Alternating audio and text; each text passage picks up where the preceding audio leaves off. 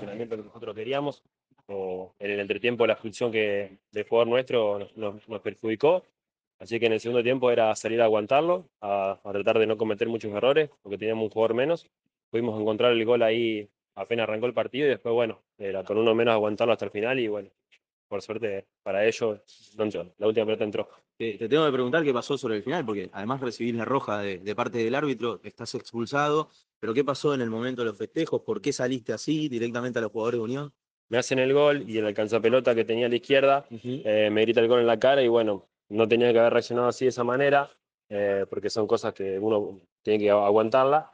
Pero bueno, por la bronca del gol y por todo, lo salí a correr, pero sin pensarlo. ¿Recibiste un golpe? Sí, en el ojo. En el ojo, por eso quedaste tirado. ¿no? Sí. Eh, a ver, y en el análisis futbolístico, tenían la ventaja, habían, venían manteniéndola muy bien, justo en la última, como vos lo decías, se, se termina desarrollando.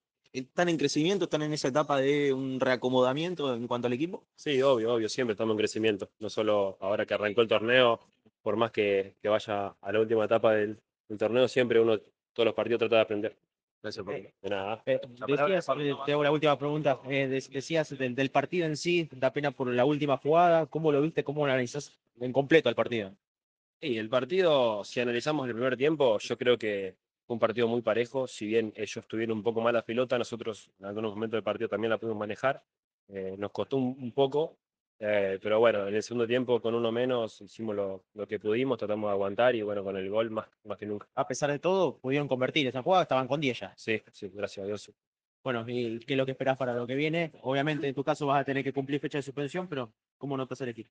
No, bien, bien. Obviamente que el que entra ahora, el que le toque va, a andar bien, así que bueno, esperemos que, ande todo bien. Muchas gracias.